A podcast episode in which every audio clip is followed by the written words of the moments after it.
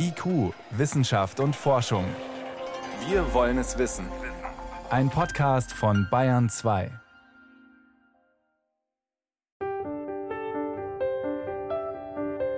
Insekten als Nutztiere, das ist eigentlich eine uralte Idee. Die ersten Imker pflegten ihre Bienenstöcke schon vor rund 7000 Jahren. Seidenraupen werden seit knapp 5000 Jahren gehalten. Insekten als Lebensmittel sind in anderen Weltregionen bis heute üblich, in Europa aber schon lange vom Tisch. Doch jetzt bahnt sich eine neue Karriere der Sechsbeiner als Nutztiere an. Sie sind als Lebensmittel im Angebot, gelten als eine Alternative zu Soja im Tierfutter, könnten sogar neue Antibiotika liefern und noch mehr. Insekten als Ressource, Nahrung und Rohstoffe der Zukunft. Eine Sendung von Renate L. Warum sollte man hierzulande Insekten essen? Weil sie lecker schmecken natürlich. Manche sind nussig, manche schmecken so ein bisschen nach Erdnuss. Die haben ihren ganz eigenen Geschmack. Sagt Dr. Birgit Rumpold. Sie arbeitet im Fachgebiet Bildung für nachhaltige Ernährung und Lebensmittelwissenschaft der TU Berlin. Insektenessen, das kennt man heute vor allem aus fernen Ländern oder als Mutprobe im Trashfernsehen. Dabei ist es noch gar nicht so lange her, dass in Deutschland Maikäfer auf den Tisch kamen. Im Magazin für die Staatsarzneikunde von 1844 berichtet ein hessischer Medizinalrat, dass Studenten sie roh essen. Aber er lobt auch die Maikäfersuppe als ein vortreffliches und kräftiges Nahrungsmittel, gerade für Kranke. Und er schreibt: Alle Gäste, welche bei mir, ohne es zu wissen, Maikäfersuppen genossen haben, verlangten doppelte, ja dreifache Portionen. Mitunter wurde die Suppe auch ganz edel mit Kalbsleber oder Taubenbrust serviert. Noch in den 1930er Jahren kam sie dort auf den Tisch, wo Maikäfer in Massen ausschwärmten. Heutige Insektenlebensmittel gehen in eine ganz andere Richtung. Man kann sie im Internet bestellen, manche bekommt man auch im Supermarkt oder im Burgerrestaurant. Pikant gewürzte, geröstete Grillen, Chips, Kekse, Schokolade, Proteinriegel, Burger, Pasta mit ganzen oder gemahlenen Maden. Oder gefriergetrocknete Heuschrecken zum selber zubereiten. Ideen liefern entsprechende Kochbücher. Solche Lebensmittel unterliegen in der EU einer Regelung für neuartige Lebensmittel, der Novel Food Verordnung. Aber wie alle Lebensmittel können sie Allergien auslösen. Insekten sind verwandt mit Krusten- und Schalentieren, enthalten ähnliche Proteine wie zum Beispiel das Tropomyosin, Argininkinase, die Insekten Allergien hervorrufen können. Auch wenn man gegen Hausstaubmilben allergisch ist, kann man beim allerersten Mal, wenn man Insekten verzehrt, auch allergisch reagieren. Meeresfrüchte sind beliebt doch wie aufgeschlossen sind die Deutschen für Insekten auf dem Teller? Birgit Rumpold hat es ausprobiert, vor einigen Jahren bei einer populärwissenschaftlichen Veranstaltung. Zur Auswahl standen gefriergetrocknete kleine weiße Mehlwürmer und ganze Heuschrecken. Die Besucher wurden unter anderem nach ihren Ernährungsgewohnheiten gefragt und wie aufgeschlossen sie allgemein gegenüber Neuem sind. Einige Menschen, die vorher in der Umfrage gesagt haben, nein, ich würde niemals Insekten essen, haben dann da gestanden und die Fragen beantwortet und zum Schluss dann doch das Insekt probiert, weil sie dann neugierig geworden sind. Auch die Heuschrecke. Ich hätte auch gedacht, dass die Bereitschaft, Mehlwürmer zu essen, viel größer ist, weil die ja so klein und knubbelig sind im Vergleich zu den ähm, Heuschrecken, wo man die Augen auch so deutlich sehen kann und die Beine und die Fühler. Aber es war sehr unterschiedlich in der Tat. Einige fanden die Mehlwürmer eklig. Also Ekel ist ja ein großes Thema aber Neugier und ein unbekanntes Geschmackserlebnis als Belohnung helfen offenbar, den Ekel zu überwinden. Es gibt mehr Produkte auf dem Markt, wo die Insekten äh, nicht mehr deutlich erkennbar zu sehen sind. Also es gibt verschiedene Möglichkeiten, Insekten anzubieten. Einmal im Ganzen oder man versteckt das Produkt als Pulver, zum Beispiel in einer Pasta oder in einem Burger. Eine andere Möglichkeit ist das sogenannte Flavor-Flavor Conditioning. Man nimmt einen Geschmack, der bekannt ist, den alle mögen und verbindet ihn mit dem Insektenprodukt. Das sind dann irgendwie zum Beispiel Barbecue-Flavored Chips oder in Schokolade gehüllte Heuschrecken. Außer mit dem Geschmack werben Insektenanbieter und Gourmets mit zwei weiteren Argumenten für Sechsbeine auf dem Teller. Zum einen die geringe Umweltbelastung, die in Vergleichsstudien gezeigt wurde. Da haben die Insekten sehr viel besser abgeschnitten, vor allen Dingen im Vergleich zu Schweinen und Rindern. Es gibt auch noch Untersuchungen, wo die Landnutzung und das Erderwärmungspotenzial, also der CO2-Fußabdruck von Mehlwürmern verglichen wurde. Und der war deutlich geringer als Landnutzung und Erderwärmungspotenzial bei der Produktion von Milch, Geflügel, Schwein und Rindfleisch. Und dazu muss man auch noch sagen, die Mehlwürmer wurden mit Getreide und Mohrrüben gefüttert. Wenn man die jetzt auch noch mit Reststoffen im Kreislaufsystem füttern würde, wäre der Fußabdruck und auch die Landnutzung noch deutlich besser. Insekten sind viel anspruchsloser und in der Haltung umweltfreundlicher als Kühe, Schweine oder Geflügel. Und sie enthalten, das ist Argument Nummer drei, wenig Fett, dafür viel Protein. Solche Lebensmittel liegen ja im Trend. Für Birgit Rumpold ist der Proteingehalt allerdings kein so wichtiges Argument für den Insektenverzehr, denn daran mangelt es uns im Allgemeinen nicht in Europa. Und wenn man ganz ehrlich ist, dann sind ähm, pflanzliche Proteine immer nachhaltiger als Insekten.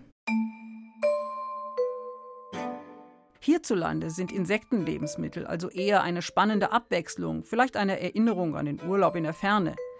Aber es gibt Menschen, für die sind Insekten tatsächlich eine wertvolle Proteinquelle. Kein netter Luxus.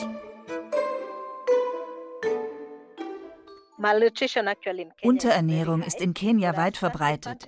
Durchschnittlich 26 Prozent der Kinder sind unterentwickelt. Wo ich herkomme, im Westen von Kenia, leben die meisten Menschen von weniger als einem Dollar pro Tag und 30 Prozent der Kinder sind unterentwickelt.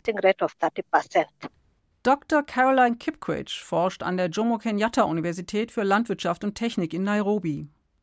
Childhood malnutrition will impact the adult potential and the child Unterernährung hemmt die kognitive Entwicklung der Kinder und wirkt sich noch im Erwachsenenleben aus. Deshalb wollte ich mit meiner Forschung diesen Kindern helfen. Insekten zu essen ist eine alte Tradition, gerade in Notsituationen. Früher hat man sie gesammelt, getrocknet und in Honig konserviert. Und bei fortschreitender Dürre, wenn die Kinder zu sterben drohten, hat man ihnen die Insekten gegeben. Man glaubte, das sei wie Medizin, ein Wunderlebensmittel, denn die Kinder überlebten. Dieses Wissen wurde aber nicht dokumentiert und ging weitgehend verloren. Mir hat es mein Großvater erzählt, aber wer seine Großeltern nicht mehr erlebt hat, hat davon wohl nie erfahren. Oder junge Leute halten es für einen archaischen Brauch, nichts für das 21. Jahrhundert. Heute essen Kinder von früh bis spät einen Brei aus Hirse und Maismehl, zum Teil mit Milch. Kleinere Kinder werden auch noch gestillt. Sie werden satt, aber ihnen fehlen die Proteine für eine gesunde Entwicklung.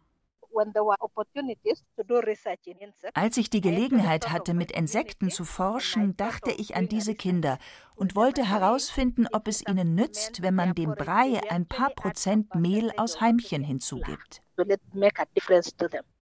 Heimchen sind Grillen, hellbraun mit rundlichem Körper, langen Beinen und Fühlern. Caroline Kipquich und ihre Kollegen züchten sie an der Universität. Sie wachsen in einfachen, großen Kästen heran. Sie wie früher zu sammeln, ist heute kaum noch möglich. Auch in vielen Regionen Afrikas werden Insekten seltener, weil ihr Lebensraum an die Landwirtschaft verloren ging. Und wegen des Klimawandels fallen oft die früher bekannten Insektensammelzeiten aus. Außerdem werden Pestizide oft recht großzügig ausgebracht auch wenn mal wieder Heuschrecken in Massen über die Felder herfallen. Wo sich die Bauern keine Pestizide leisten können, etwa in armen Ländern wie Somalia, werden die Heuschrecken auch eingesammelt und gegessen. Für den experimentellen Brei von Caroline Kipquich wurden die Heimchen im Alter von sieben bis zehn Wochen abgekocht, um sie gleichzeitig zu töten und zu reinigen, und dann in der Sonne getrocknet. Je nachdem, ob die Kinder noch andere Proteinquellen hatten, enthielt der Brei fünf oder zehn Prozent Heimchenmehl. In den sechs Monaten der Studie sind die Kinder gut gewachsen und haben zugenommen. Und das Beste war, dass sie Energie besser verwerten konnten.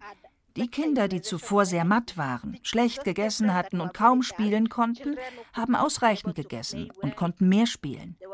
Wir haben auch Stuhlproben genommen. Am Anfang enthielten die mehr Krankheitserreger als nützliche Bakterien. Aber nach sechs Monaten fanden wir mehr von den nützlichen Bakterien. Wir nehmen an, das ist ein Effekt des Chitins. Andere Studien hatten schon gezeigt, dass das harte Chitin, aus dem zum Beispiel Körperhülle und Flügel der Insekten bestehen, ein Präbiotikum ist, also die Darmflora positiv beeinflusst. Derzeit laufen Versuche, daraus ein Nahrungsergänzungsmittel für den kenianischen Markt zu entwickeln, nicht nur für Kinder, sondern für alle Altersgruppen. Damit entstünde ein ganz neuer Wirtschaftszweig. Caroline Kipquich sieht in der Insektenzucht eine Lösung gleich mehrerer Probleme der Menschen im ländlichen Kenia. Heimchen sind leicht zu halten. Man braucht kein Futter zu kaufen, weil sie Wildpflanzen oder Küchenabfälle fressen. Für die Ärmsten der Gesellschaft wären sie eine Proteinquelle und auch eine Einkommensquelle, weil sie überschüssige Heimchen verkaufen könnten. Es gibt bereits etliche Insektenfarmen, wohl auch angeregt durch die Medienberichte über den Brei mit Insektenmehl. Der soll jetzt auch in anderen Ländern erprobt werden mit dort beliebten Arten. Grashüpfer in Uganda, Palmrüsselkäfer in Ghana.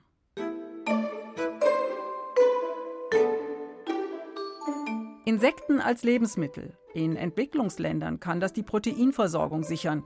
Es ist ein Comeback traditioneller Ernährung mit modernen Mitteln. In Industrieländern dagegen sind Insekten eine attraktive Innovation für Menschen, die das Ungewöhnliche suchen. Und für die Landwirtschaft.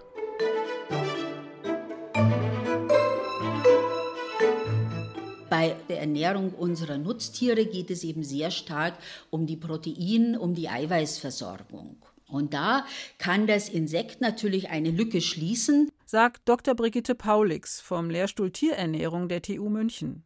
Denn unsere Äcker hierzulande reichen nicht aus, um das Futter für die vielen Tiere anzubauen, die uns Lebensmittel liefern, vor allem Geflügel, Schweine und Fische. Soja aus Übersee und Fischmehl sind die wichtigsten Proteinquellen für Tierfutter. Aber die stehen auch für abgeholzte Regenwälder, pestizidbelastete Monokulturen und leergefischte Meere. Insekten oder vielmehr die besonders nährstoffreichen Insektenlarven wären eine heimische Quelle für tierisches Protein, zum Beispiel Mehlwürmer. Als Fischfutter sind sie in der EU schon seit Juli 2017 zugelassen. Beim Fisch funktioniert die Mast, die Haltung, einfach nicht ohne entsprechende tierische Proteine. Und das war halt bisher das Fischmehl. Und man kann einen Teil dieses Fischmehls sehr gut durch Insektenmehl ersetzen und bekommt dieselben Wachstumsleistungen und auch die gleiche Gesundheit beim Fisch. Ansonsten galt weiterhin die Regel, dass kein Tiermehl von landlebenden Tieren verfüttert werden darf. Dieses Verbot war eine Folge der BSE-Krise in den 90er Jahren. Denn auch die Prionen, die den sogenannten Rinderwahnsinn oder bei Menschen die Kreuzfeld-Jakob-Krankheit verursachen, sind Proteine. Für Rinder gilt das Verbot weiterhin und als Wiederkäuer brauchen sie ohnehin weniger Proteinfutter. Für Geflügel und Schweine, bei denen Insekten ohnehin zum natürlichen Nahrungsspektrum gehören, wurden sie im September 2021 in der EU zugelassen. Heimisches Proteinfutter aus Insekten könnte also jetzt eine Zukunft haben, als Alternative zum Import von Soja aus stark pestizidbelasteten Monokulturen in Südamerika. Ganz im Sinne der EU-Nachhaltigkeitsinitiative Green Deal. Also ich gehe schon davon aus, dass im Mischfutterbereich hier die Insekten einen Anteil jetzt einnehmen werden künftig. Wobei die Frage sicherlich eine ökonomische ist, denn die Insektenerzeugung ist derzeit relativ teuer. Mehlwürmer gedeihen zum Beispiel am besten bei mehr als 25 Grad. Steht keine kostenlose Abwärme zur Verfügung, etwa aus einem Industriebetrieb, muss man heizen. Die Larven müssen es warm haben, weil Insekten selbst keine Körperwärme erzeugen. Deshalb brauchen sie auch weniger Futter als andere Tiere. Zum Vergleich, damit Rinder ein Kilo Körpermasse erzeugen, brauchen sie sechs bis acht Kilo Futter, Schweine etwa drei und Hühner etwa 1,5 Kilo. Insekten sind noch etwas anspruchsloser. Mit 1,2 bis 1,5 Kilo Futter erzeugen sie ein Kilo Körpermasse. Allerdings gelten für das Futter strenge Regeln. Insekten, die zur Fütterung verwendet werden sollen, dürfen nur mit Futtermitteln gefüttert werden, die letztlich für Schwein und Geflügel auch zugelassen sind. Das gilt auch für Überbleibsel aus der Lebensmittelwirtschaft wie Getreidekleie, ausgepresstes Obst oder Gemüsereste. Das wird auch direkt an Schweine verfüttert. Und dementsprechend ist die Sinnhaftigkeit natürlich begrenzt. Ich muss nicht ein Futter übers Insekt verwerten, damit ich dieses Insekt dann dem Schwein oder Geflügel selber geben kann. Insekten wären allerdings die idealen Verwerter von Reststoffen, die nicht als Tierfutter zugelassen sind, zum Beispiel der Inhalt der Biotonne. Oder ein anderer Gedanke, aber das glaube ich liegt auch noch in einiger Ferne, wären zum Beispiel, jetzt sage ich, solche Tiermehle von Wiederkäuern, von Schlachtnebenprodukten, die ja momentan nicht verfüttert werden dürfen, auch nicht an Schweine und Geflügel. Wenn man die jetzt über das Insekt verwerten könnte, wäre das eine sicherlich interessante Geschichte. Insekten könnten viele organische Abfälle in proteinhaltiges Futter verwandeln. Manchen Arten gelingt das auch mit Pflanzenmaterial, das sonst nur Wiederkäuer fressen, allerdings mit ihrem sehr viel schlechteren Futterumsatz und sie erzeugen Treibhausgase faserreiche Stoffe, Gras, Heu. Es wäre nämlich interessant, Tiere zu haben, die jetzt mit einem Futter gefüttert werden können, mit dem zum Beispiel Schwein und Geflügel nicht viel anfangen können. Beim Mehlwurm geht es ganz schlecht. Auch die Fliegenlarven sind vom Gras nicht besonders begeistert, also wachsen sehr schlecht. Am besten funktioniert es bei der Heuschrecke. Wenn man solche Pflanzen oder andere organische Abfälle zu Kompost verrotten lässt, entsteht zwar eine nährstoffreiche Erde zur Bodenverbesserung, aber die Proteine gehen verloren. Und der Punkt ist halt auch der, beim Proteinabbau entsteht in irgendeiner Form Ammoniak, aus dem dann Lachgas gebildet wird, dann sind wir bei den Klimagasen.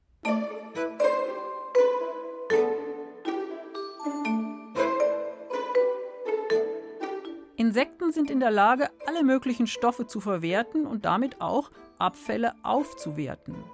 Einfach indem sie sie fressen und selbst heranwachsen.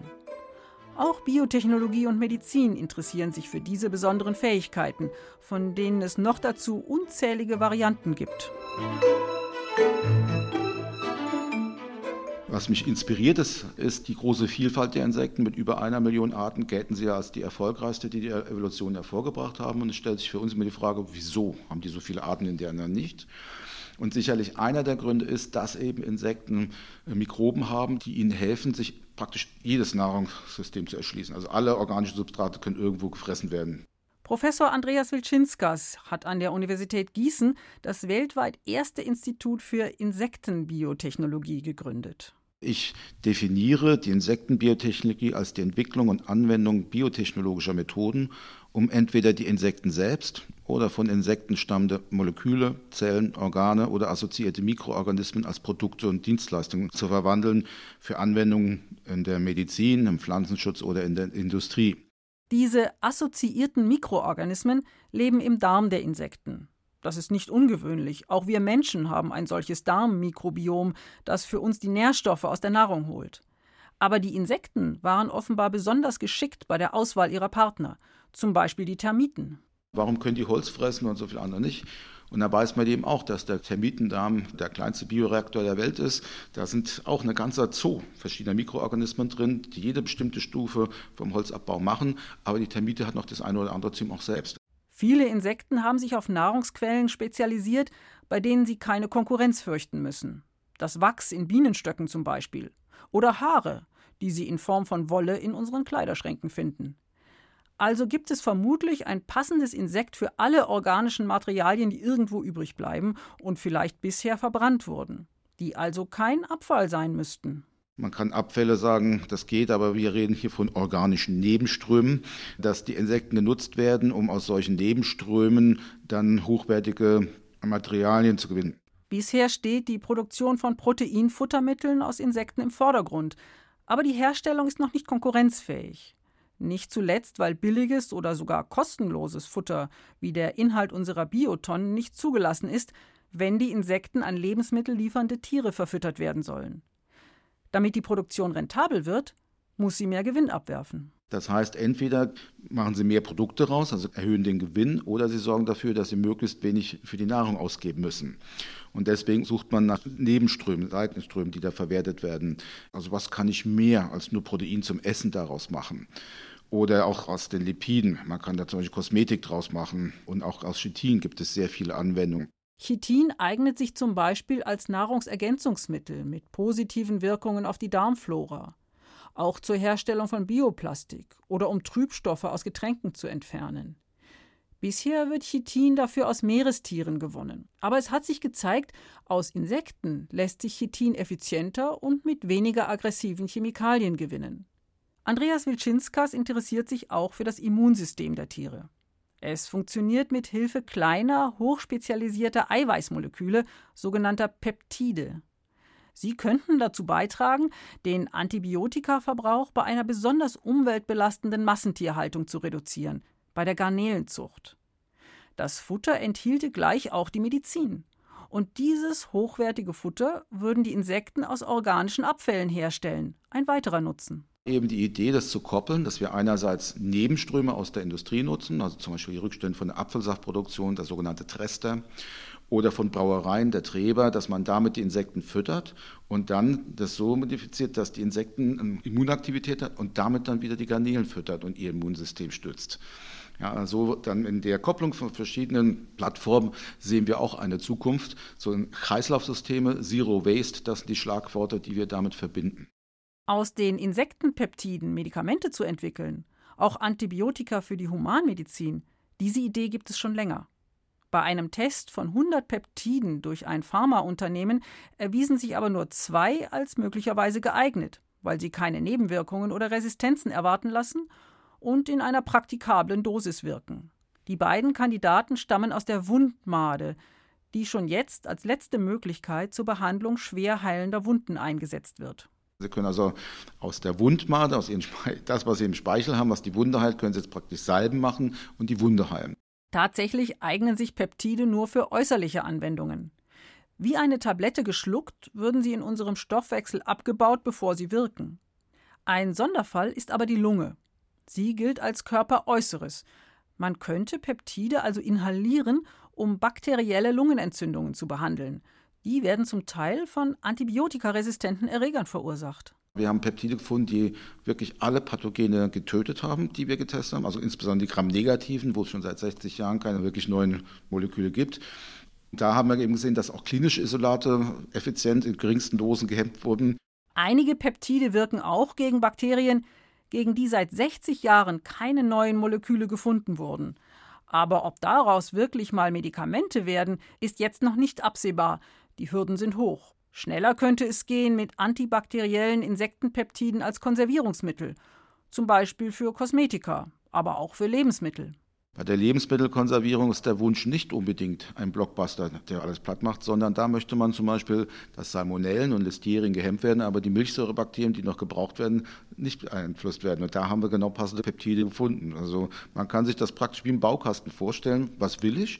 Das muss gegen das und das wirken, aber die, die in Ruhe lassen. Es gibt Peptide, die kann ich durch einfache Hitze inaktivieren, andere sind kochbeständig.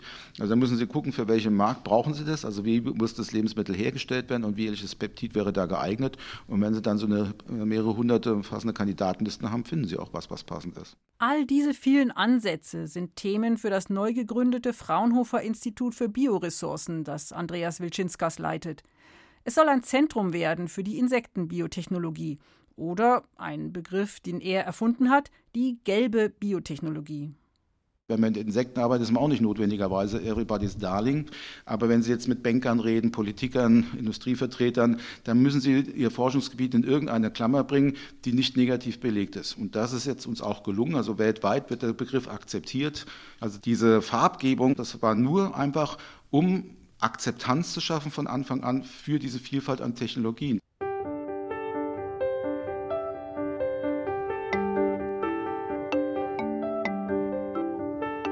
Insekten sind das Erfolgsmodell der Evolution. Mehr als eine Million Arten, die wirklich jedes organische Material verwerten können. Sie sind Nahrung für Tiere, in vielen Ländern ganz selbstverständlich als Lebensmittel akzeptiert und liefern als traditionsreiche Nutztiere Honig und Seide. Aber erst seit wenigen Jahren beschäftigen sich Ernährungs- und Agrarwissenschaft, Medizin und Biotechnologie mit Insekten. Die kleinen Tiere könnten Lösungen liefern für große Probleme. Unterernährung, Antibiotikaresistenzen, die Auswirkungen der industrialisierten Landwirtschaft auf Umwelt und Klima. Noch steht diese Forschung aber ganz am Anfang.